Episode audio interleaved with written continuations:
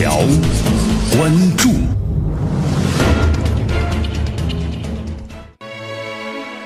大事件细解读，头条关注。在周日的时候啊，湖南发生了一起呢特大的交通事故，目前呢造成了是三十五人死亡，全部都是被烧死的，而且非常惨烈。因为司机弃车的逃跑，群情激愤，要求追究的刑事责任。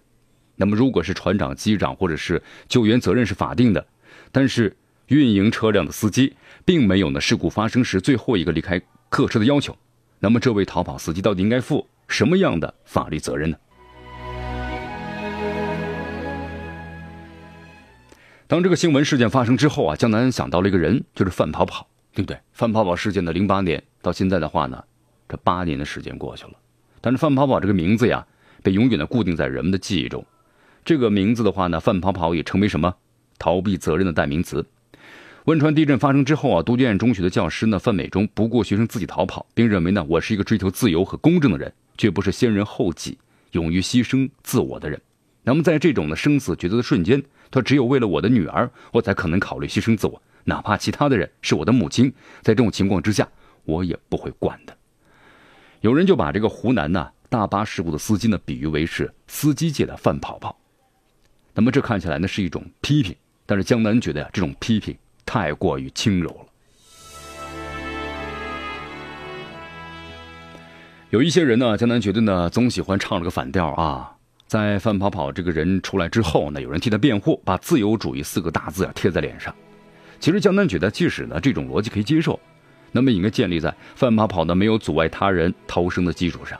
那么这次汽车逃跑的司机，他不仅仅是逃跑这么简单了，而且是在车门没有开的情况之下逃跑。根据多家媒体啊这个采访的幸存者，根据他们的指证，可以拼凑出四个重要的细节。第一就是，大巴车司机是第一个逃生的。那么第二呢，车门是一直没有打开。第三是司机躲在路边的草丛里，养路工人砸窗救人。那么第三呢是汽车的司机是从自己左侧窗户出去的。那么只有导游跟着司机出去了。所以说啊，你看，我们有一种可能吧，猜测一下，在逃跑之前尝试过开门，但是呢没有打开。如果最后连这种可能性被否定的话，那么就意味着什么呢？司机忙于逃生而没有开门。那么这种行为可以说直接就了断了乘客的生路。这起死亡三十五人的特大事故啊，绝大部分的死者都是被烧死和熏死的，他们没有及时逃出客车，这不是事故本身。事故呢其实非常的简单，高速上大巴车呢突然撞向了隔离带。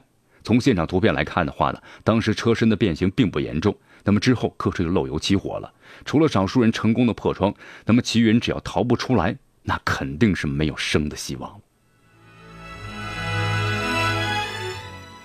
从起火到大火呢彻底的燃烧，浓烟滚滚，整个时间只有五分钟的时间。幸存者说呀，他们摸索到车边的时候呢，发现车门没有开，只好再退回去寻找安全锤，结果没有找到安全锤。那么幸存者呢，要么是被养护工人。从窗户砸出个小洞所救，要么就及时发现了车头司机座位旁的窗户，但是没有发现的呢？当浓烟滚滚的时候，什么都看不到的人。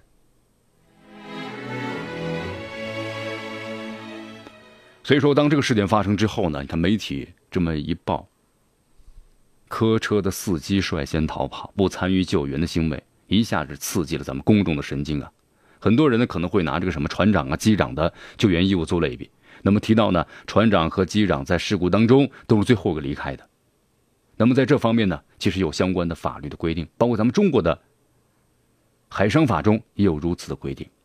那么如果是机长的话，民用航空法中也有这个规定，就是他们必须是最后一个离开。但是如果从法律角度来讲的话呢，好像没有要求司机是最后一个离开。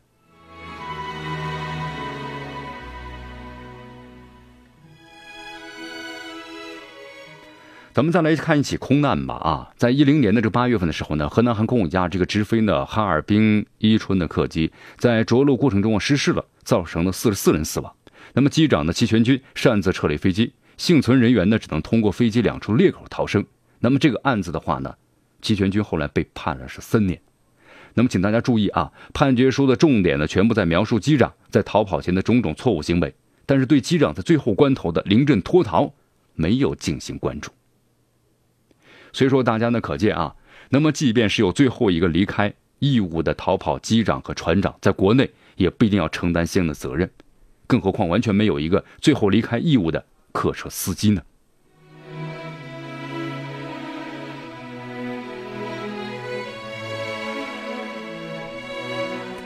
大巴车司机有没有义务来救助乘客？当然肯定是有的。道路交通事故的处理办法中第七条就如此的这么一个规定了。发生交通事故的车辆必须立即停车，当事人必须保护现场，抢救呢伤者和财产，并迅速报告呢公安机关或者执勤的交通警察听候处理。其实啊，咱们说的简单一点吧，四个方面的义务：停车义务、保护现场的义务、抢救伤者的义务、报警的义务。那么其中呢，抢救伤者属于是刑事义务。所以说这个事件当中啊，咱们几乎所有的媒体呢，把法律应该如何处理这个逃跑司机，那么都引到了这个问题上。那么这是呢，其实引用了北京康达律师事务所呀韩肖哲律师的说法。韩律师认为啊，因为逃逸致人死亡，处七年有上徒刑。同时，刘大辉啊，就这名司机，他的行为正好适用这种情况，逃逸造成人员死亡。但是也有人认为啊，这个司机没有离开事故现场，只是呢没有进行救助，那么算不算是逃逸呢？那么这位逃跑司机啊，被认定为是逃逸致人死亡，也不是没有可能的。但是呢，江南想要说的是，还不是这一点。如果这个司机存在呢可以打开车门而没有打开，可以砸窗而没有砸的这类情况，他有可能涉嫌的故意是杀人罪啊。准确的说呢，是不作为故意杀人。